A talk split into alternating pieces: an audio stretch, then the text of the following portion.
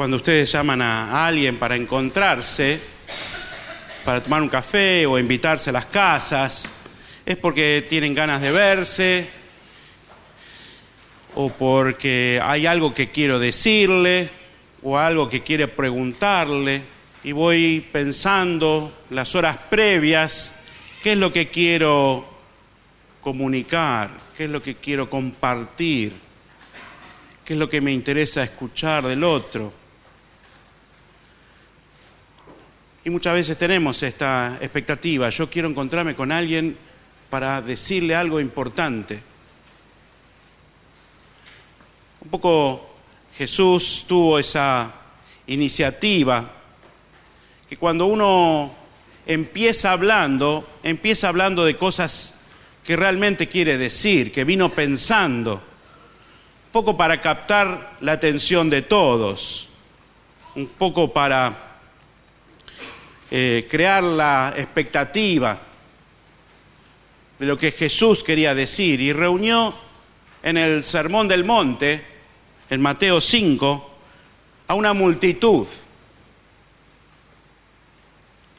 Y va a hablar bastante. Si ustedes leen Mateo 5, Mateo 6, Mateo 7 y Mateo 8, todavía va a estar en este monte predicando a la multitud.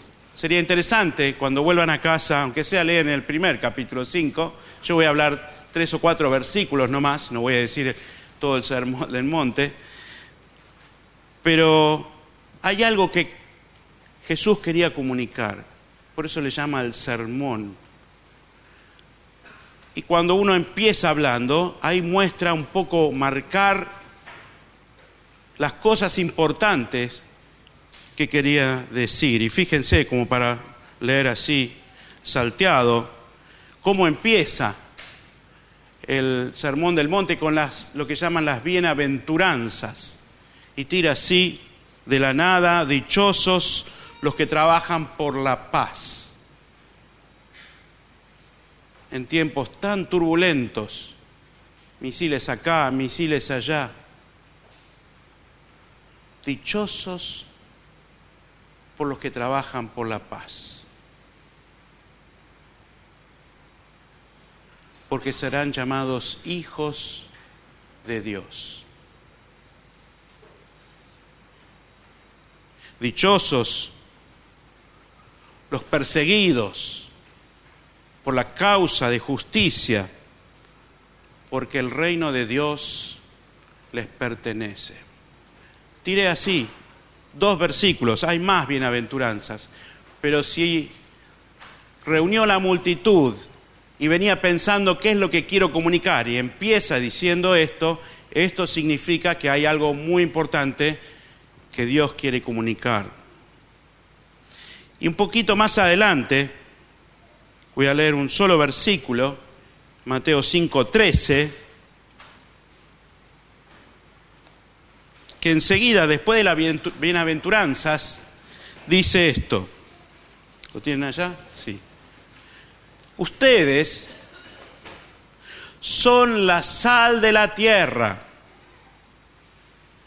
Pero si la sal se vuelve insípida, ¿cómo recobrará su sabor? Ya no sirve para nada, sino para que la gente la deseche y la pisotee. nos hace acordar a nuestra niñez con nuestro querido Carlito Bala. Qué gusto tiene la sal.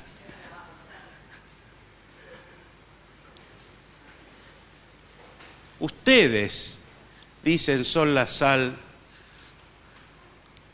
de la tierra. No está hablando de la tierra del suelo, sino está hablando de la gente de nuestro mundo. Ustedes son los que van a salar a la gente. Eso dice Jesús. ¿Por qué habrá usado la imagen de la sal? Para ejemplificar la misión de los discípulos de Jesús en la tierra. Vivían en la región del Mar Muerto. ¿Alguien estuvo en el Mar Muerto? ¿Sí? ¿Quién está ahí? Rosemary. ¿Y qué sensación? ¿Qué característica? Flota. ¿Por qué? Está muy salada, ¿verdad? Entrás y no te hundís porque flotás por, por, la, abundancia de sal. Yo lo vi en foto, pero Rosemary lo vivió en, en carne propia. Un lugar donde abundaba la sal, así que era una imagen conocida para los que vivían allí. La sal tiene la propiedad de hacer que las cosas no se pudran. es incorruptible en ese sentido. Hacer que la carne no se pudra cuando le pones al jamón y se hace un jamón crudo. Es una conserva. Interesante, primera propiedad. Hacer que las cosas no se desechen, no se pudran. Pero cuando no se le da el uso correcto, la sal se vuelve insípida y se la desperdicia. Y termina siendo pisoteada, dice el texto. ¿Por qué habrá dicho? Para nosotros esa imagen no corre, porque ¿en qué momento se pisotea la sal? ¿Qué quiso decir? Por lo que leí y entendí, es que muchas veces tomaban esa sal del mar muerto a las orillas y la usaban para poner en las galerías de los templos los días de lluvia. Algo como si fuera acerrín para que cuando lloviera ponían la sal y la gente no se resbale. Algo similar al acerrín. Así que los que escuchaban el sermón de Jesús sabían de qué se trataba, de que la sal era pisoteada en vez de darle el uso debido a la sal. La sal tiene otro propósito, porque la sal cuando penetra en los comestibles, ¿qué le da? Gusto, sabor, un gusto que hace que la comida no sea desabrida, insípida. Yo lo tengo bastante restringido por la presión, pero igual. ¿Cómo sería algo insípido o desabrido? Una vida desabrida o insípida. ¿No sería algo similar a una vida sin ese sabor que le da la espiritualidad, el conocimiento de Jesús, que le da un propósito a tu vida, que le da un sentido de pertenencia, de creer, de existencia. Este no te lo había pasado, Susi, pero lo tengo acá. Romanos 10, versículo 15. Dice, qué hermoso es recibir al mensajero que trae buenas noticias. Tomo la parte, digamos, la parte B, porque venía hablando de otras cosas. Pero quería resaltar esto. Qué hermoso es recibir al mensajero que trae buenas noticias. De otra forma, qué bueno aquel que trae la sal a nuestras vidas, que le pone sabor, sentido, gusto a mi vida. Qué privilegio es poder recibir al mensajero y también ser alguien que comparte el mensaje para que el mundo tenga sabor. Jesús vino para esto y es nuestra misión más importante. Llevar el mensaje de salvación a un mundo insípido, a un mundo desabrido, a un mundo necesitado del mensaje de Cristo. Así como se vivió en los tiempos de la iglesia primitiva, en el libro de los Hechos, después de la resurrección de Jesús y la venida del Espíritu Santo, los discípulos, la iglesia fue la que se puso de pie para compartir acerca de la resurrección de Cristo. ¿Y cómo lo hicieron? Se internaron en el corazón de las ciudades para compartir, para diseminar, para salar a todos los pueblos de la región. Y ese mensaje era recibido y los corazones transformados.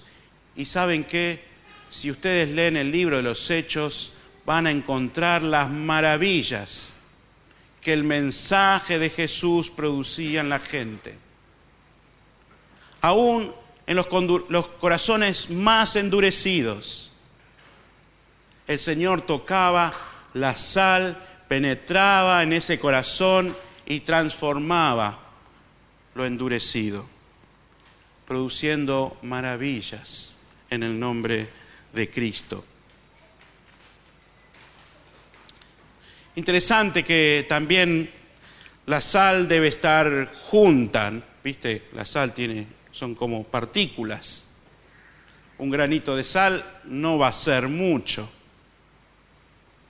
La sal tiene que estar junta, tiene que estar reunida, tiene que ver con esto, con la vida de iglesia, de compartir para fortalecernos unos a otros para animarnos, para enseñar la palabra unos a otros. La sal tiene que estar junta, reunida, quieren decirlo, en el salero. Estamos hoy reunidos en un salero. Pero la función no es quedarse ahí viviendo en el salero.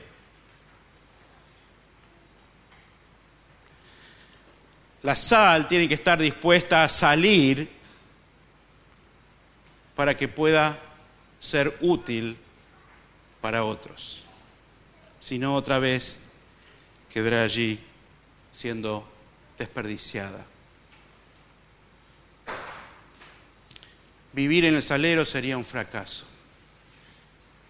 Es lo que no queremos. Es lindo, está bueno, necesitamos estar juntos, pero no es el propósito, porque la misión está allí afuera. Lo que está sin vida también está allí afuera.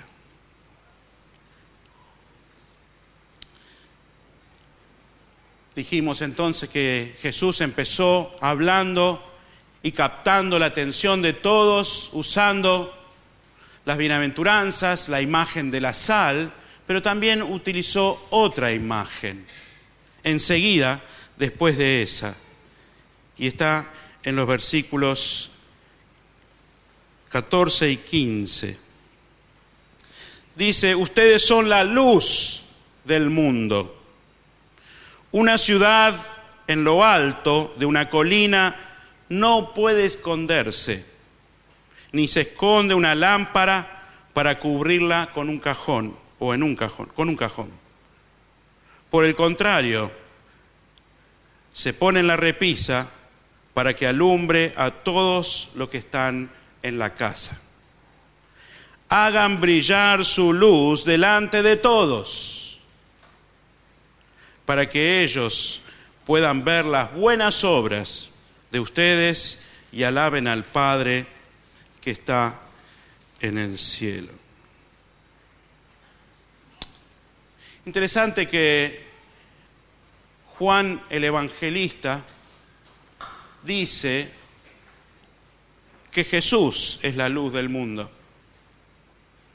Y en Mateo dice que nosotros somos la luz del mundo. ¿En qué quedamos? ¿Jesús o sus discípulos son la luz? En realidad, Juan describe a Jesús diciéndose a sí mismo, yo soy la luz del mundo. Podemos interpretar que Mateo, en el Sermón del Monte, aquí está queriendo decir que todos los que conocemos la luz del mundo, seremos iluminados por el Señor para iluminar a otros. ¿Se entiende? Entonces, tanto Jesús como la luz del mundo que viene a alumbrar a las naciones, nosotros podemos reflejar esa luz del Señor. Qué bendición y qué privilegio de nuevo poder continuar alumbrando lo que el Señor ha dejado en cada uno de nosotros. Para eso obviamente hay que conocerlo, que el Señor primero brille en nuestras vidas, para que después, por medio de nosotros, el Señor pueda brillar en otros.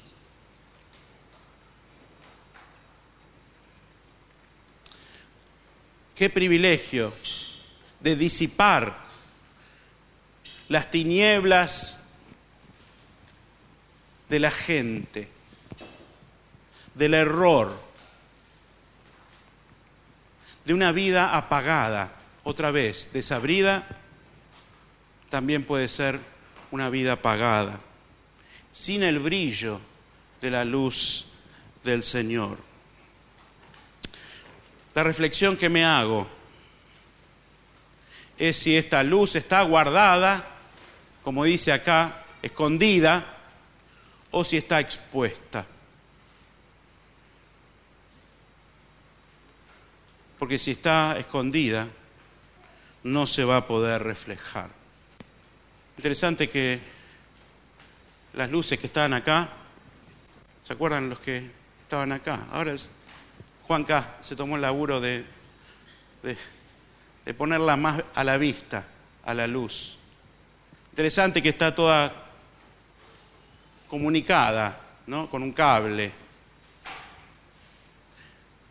Que no hay luces todas desconectadas, todas conectadas por un mismo hilo conductor. ¿Será el Espíritu Santo?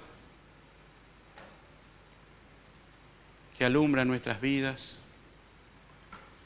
y que está unida en un mismo sentir, en un mismo propósito para alumbrar a un mundo apagado, a un mundo en tinieblas. Recuerdo hace muchos años haber participado de un culto en la iglesia donde yo estaba en, Belgrano, en la calle Kramer, era joven, recién ordenado. No, no, antes de ser ordenado. Más joven, porque no era este obispo actual, sino tampoco el anterior, sino el otro. Se llamaba Richard Katz. Algunos pudieron conocer. Y celebró un aniversario de la iglesia, un aniversario importante, y la iglesia estaba llena y no se le ocurrió mejor idea que prender muchas velas. Yo lo hice una vez, fue un error muy grande. Un cumpleaños de una viejita de 80 años, casi se me enciende la torta, la, la cumpleañera. no, no pongo más, 80 velas. Bueno, no, durante el sermón de este obispo, que estuvo muy bien, al final del sermón no quedaba una sola vela apagada, prendida, perdón. Ni una sola vela prendida.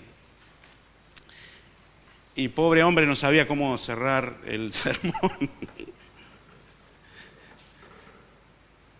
Estaba queriendo hablar sobre la luz del mundo y al final del sermón.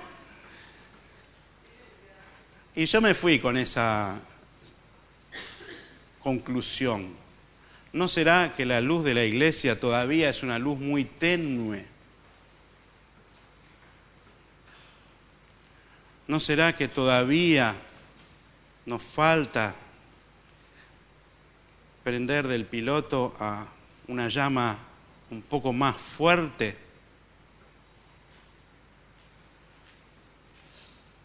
Y creo que esa imagen bien visible eh, nos hace ver a nosotros la necesidad de que esa luz no esté escondida no esté encerrada en un salero, sino que brille en conexión con la obra del Espíritu Santo. Quiera Dios que esta iglesia, el buen pastor, sea un faro para el barrio, sea una luz para muchas personas. Y que el Señor en este año que se inicia nos use nosotros para ser esa luz y sal en este barrio también que necesita de la presencia del Señor. Que así sea.